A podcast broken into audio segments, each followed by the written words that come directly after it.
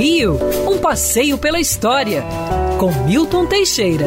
Bom dia, Mário. Bom dia, ouvintes. Tenham todos uma ótima semana. E já começamos pelo Dia Internacional da Mulher, que é celebrado hoje, dia 8 de março, data importante para o mundo.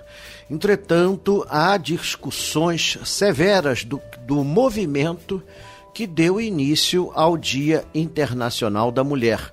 Você tem duas fontes básicas, portanto, vamos vê-las. Primeiro, é, segundo consta, né, pelas, pela história norte-americana, é, tinha uma fábrica em Nova York chamada Cotton, as tecelãs eram muito maltratadas pelo patrão, tinham horários de trabalho que eh, pegavam mais de 60 horas por semana, e elas fizeram no dia 8 de março uma greve pedindo a jornada de trabalho de 10 horas. O patrão simplesmente trancou a porta da fábrica com todas as tecelãs lá dentro e tacou fogo no prédio morreram 129 mulheres. Isso teria dado origem ao Dia Internacional da, da Mulher. Esse evento nefasto ocorreu dia 8 de março de 1857. Porém, contudo, todavia, os russos não aceitam isso.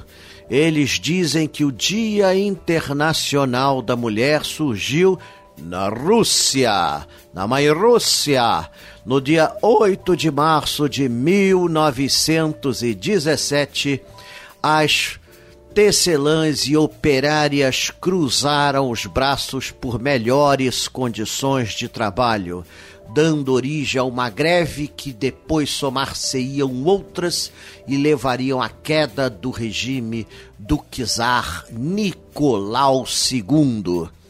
Portanto, você tem aí essas duas fontes que vocês podem escolher. O mais importante de tudo é que seja lá em 1857, seja lá em 1917, é que hoje é o Dia Internacional da Mulher. E todos os dias deveriam ser o Dia da Mulher. Mulher hoje em dia está em pé de igualdade com o homem, porém não recebe o mesmo salário e nem é respeitada em suas posições. As coisas melhoraram muito nos últimos anos, mas ainda temos um longo caminho a percorrer. As mulheres têm que continuar na luta, perseverar. E aí vai a dica: não parem, vão em frente. Até porque não me incomodo nada de ficar em casa lavando louça. Bom, seja como for, viva o Dia Internacional da Mulher. Quer ouvir essa coluna novamente? É só procurar nas plataformas de streaming de áudio.